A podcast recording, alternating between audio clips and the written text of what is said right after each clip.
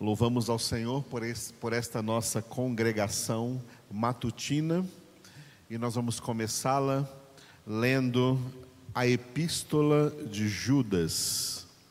Antes de Apocalipse, uma pequena epístola de um único capítulo, a Epístola de Judas. Lembrando que este Judas ele não era apóstolo. Jesus teve dois apóstolos com o nome de Judas: Judas Iscariotes, que se tornou famoso pela sua traição, e o outro apóstolo chamado Judas, que era Judas Tadeu.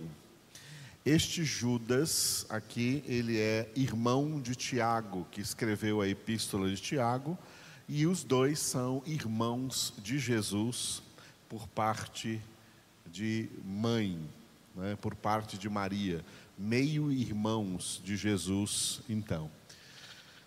E o nome Judas, que se tornou famoso por causa de Judas Iscariotes, ele era um nome muito comum em Israel, porque é o nome aramaico de Judá. Judá em hebraico, né, como nós cantamos agora nesse cântico, ele é o leão da tribo de Judá. Judá, uma das doze tribos de Israel. Em hebraico se diz Judá e em aramaico se diz Judas. Portanto, era um nome muito comum, mas um nome que caiu em desuso por causa de Judas Iscariotes. Esta epístola de Judas, então, será a primeira palavra de hoje, né, da nossa congregação único capítulo com 25 versículos. Enquanto nós lemos juntos, a palavra de Deus, que é viva e eficaz, estará agindo poderosamente em nossas vidas. Judas, servo de Jesus Cristo e irmão de Tiago, aos chamados, amados em Deus Pai, e guardados em Jesus Cristo. A misericórdia, a paz e o amor vos sejam multiplicados. Amados, quando empregava toda a diligência em escrever-vos acerca da nossa comum salvação, foi que me senti obrigado a corresponder-me convosco exortando-vos a batalhardes diligentemente pela fé que uma vez por todas foi entregue aos santos. Pois certos indivíduos se introduziram com dissimulação, os quais, desde muito, foram antecipadamente pronunciados para esta condenação. Homens ímpios, que transformam em libertinagem a graça de nosso Deus e negam o nosso único, soberano e Senhor Jesus Cristo. Quero, pois, lembrar-vos, embora já estejais cientes de tudo uma vez por todas, que o Senhor, tendo libertado um povo, tirando-o da terra do Egito, destruiu depois os que não creram e a anjos, os que não guardaram o seu estado original, mas abandonaram o seu próprio domicílio, ele tem guardado sob trevas em algemas eternas, para o juízo do grande dia. Como Sodoma e Gomorra e as cidades circunvizinhas, que havendo-se entregado à prostituição como aqueles, seguindo após outra carne, são postas para exemplo do fogo eterno, sofrendo punição. Ora, estes, da mesma sorte, quais sonhadores alucinados, não só contaminam a carne, como também rejeitam governo e difamam autoridades superiores. Contudo, o arcanjo Miguel, quando contendia com o diabo e disputava a respeito do corpo de Moisés, não se atreveu a proferir juízo infamatório contra ele. Pelo contrário, disse: O Senhor te repreenda. Estes, porém, quanto a tudo o que não entendem, difamam, e quanto a tudo o que compreendem por instinto natural, como brutos sem razão, até nessas coisas se corrompem. Ai deles, porque prosseguiram pelo caminho de Caim e, movidos de ganância, se precipitaram no erro de Balaão e pereceram na revolta de Corá.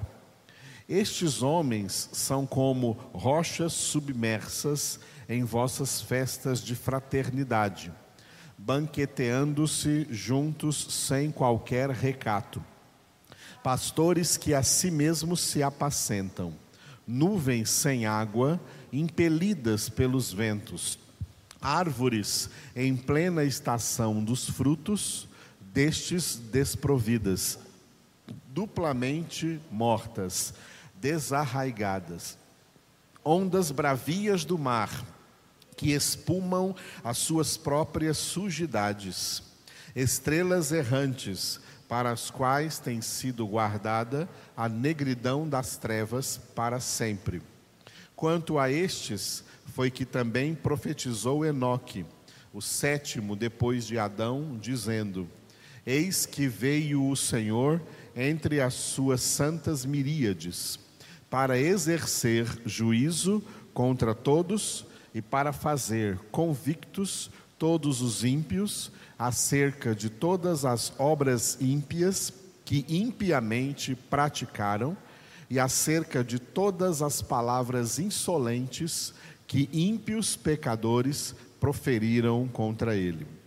Os tais são murmuradores, são descontentes, andando segundo as suas paixões. A sua boca vive propalando grandes arrogâncias. São aduladores dos outros por motivos interesseiros. Vós, porém, amados, lembrai-vos das palavras anteriormente proferidas pelos apóstolos de nosso Senhor Jesus Cristo, os quais vos diziam: no último tempo haverá escarnecedores, andando segundo as suas ímpias paixões. São estes os que promovem divisões sensuais, que não têm o espírito. Vós, porém, amados, edificando-vos na vossa fé santíssima, orando no Espírito Santo, guardai-vos no amor de Deus esperando a misericórdia de nosso Senhor Jesus Cristo para a vida eterna. E compadecei-vos de alguns que estão na dúvida, salvai-os, arrebatando-os do fogo. Quanto a outros, sede também compassivos em temor, detestando até a roupa contaminada pela carne. Ora, aquele que é poderoso para vos guardar de tropeços e para vos apresentar com exultação, imaculados diante da sua glória. Ao único Deus, nosso Salvador, mediante Jesus Cristo, Senhor nosso, glória, majestade, império e soberania, antes de todas as eras e agora e por todos os séculos. Amém. Aleluia.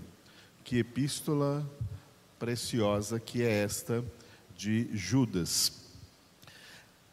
E nós notamos nessa epístola algo importante acerca do que Paulo falou em 2 Timóteo capítulo 3, versículo 16, que toda a Escritura é inspirada por Deus. Quando Judas começou a escrever essa carta, ele diz no versículo 3 que o assunto que ele queria tratar era salvação. Ou seja, essa então seria uma carta soteriológica, falando acerca da salvação. Essa era a intenção de Judas. Mas a inspiração o moveu a mudar de tema. Ao invés de falar de salvação, ele falou acerca da batalha, da luta, do combate pela fé. Olha como ele mostrou essa mudança de direção que a inspiração do Espírito Santo operou nele enquanto ele estava escrevendo. Versículo 3: Amados, quando empregava toda a diligência para escrever-vos acerca da nossa comum salvação, foi que me senti obrigado a corresponder-me convosco, exortando-vos a batalhardes diligentemente pela fé que uma vez por todas foi entregue aos santos. Repetindo, amados, quando empregava toda a diligência em escrever-vos acerca da nossa comum salvação, foi que me senti obrigado a corresponder-me convosco, exortando-vos a batalhardes diligentemente pela fé que uma vez por todas foi entregue aos santos. A intenção de Judas é que esta epístola fosse soteriológica, falando de salvação. Mas, como ele mesmo disse, ele se sentiu obrigado a falar de outro tema. Por que ele se sentiu obrigado? Porque a inspiração do Espírito Santo conduziu Judas a falar sobre uma outra linha teológica que se chama apologética. Essa então não é uma carta soteriológica, é uma carta apologética. O que é apologética? Apologética é a teologia da defesa da fé. Ou seja, então, é bíblico que a verdadeira fé tem que ser defendida de falsas doutrinas de pretensa fé. As heresias também trazem fé para as pessoas, só que essas pessoas passam a crer em mentiras. Crer em heresias é crer que uma mentira é verdade e pensar que essa doutrina mentirosa, mas que eles têm por verdade, vai salvá-los quando não vai. Por essa razão, por existir tantas heresias que vêm de homens hereges, homens que ele citou aqui no versículo 4, como é grande esse versículo 4, assim como o versículo 3 que nós lemos, olha também o versículo 4, são dois versículos que cada um é um parágrafo. Olha o versículo 4: Pois certos indivíduos, esses indivíduos são os hereges, que continuam espalhados pelo mundo inteiro, pregando heresias e muita gente acreditando nessas heresias pois certos indivíduos se introduziram com dissimulação, os quais desde muito foram antecipadamente pronunciados para esta condenação. Homens ímpios que transformam em libertinagem a graça de nosso Deus e negam o nosso único soberano e Senhor Jesus Cristo estes indivíduos, estes hereges, acerca dos quais Judas vai tratar aqui no restante de toda a sua epístola, eles são homens que se disfarçam de servos de Deus, se disfarçam de pastores, de bispos, de apóstolos, de pregadores, enganando as pessoas e eu vou ler aqui mais no final da epístola, acompanhe comigo, como que Judas ainda descreve estes homens. Versículo 19: São estes os que promovem divisões sensuais que não têm o espírito. Homens que promovem divisões, porque eles divergem da verdade, divergem da palavra de Deus, homens movidos por sensualidade carnal, e por isso tem tantos escândalos hoje, escândalos sexuais dentro das igrejas evangélicas, a começar até dos púlpitos, porque estes homens, olha a coisa mais forte que ele disse no versículo 19: estes homens não têm o Espírito Santo de Deus. O Espírito Santo de Deus não ensina heresias. O Espírito Santo de Deus foi enviado a nós, conforme Jesus disse em João 16, 13, como o Espírito da verdade para nos guiar a toda a verdade. Nós vivemos em tempos necessariamente apologéticos, em que a defesa da fé, a palavra apologia, vem do grego que significa defesa. Tá? Apolo, apologel, apologel é o verbo grego defender. E vem também do nome de um pregador que surge aqui no livro dos Atos dos Apóstolos, chamado Apolo. Tá? Apolo foi um pregador que pregou defendendo a verdadeira fé em Jesus Cristo, defendendo a verdade das Escrituras sagradas. Essa defesa, então, é uma teologia chamada apologética. E a inspiração do Espírito Santo aqui, na pessoa do escritor Judas, nessa epístola, é uma prova de que a apologética é uma doutrina necessária em todos os tempos porque em todos os tempos sempre existiram e existem, e até o fim da grande tribulação existirão muitos hereges sobre a terra. Jesus também nos alertou disso nos evangelhos, que surgiriam falsos profetas, falsos mestres, falsos pregadores e enganariam a muitos. Por que, que eles enganam a muitos? Porque esses muitos não leem Bíblia. Porque esses muitos são os muitos chamados que não têm o seu prazer na palavra de Deus, como diz no Salmo 1, e não meditam nela de dia e de noite.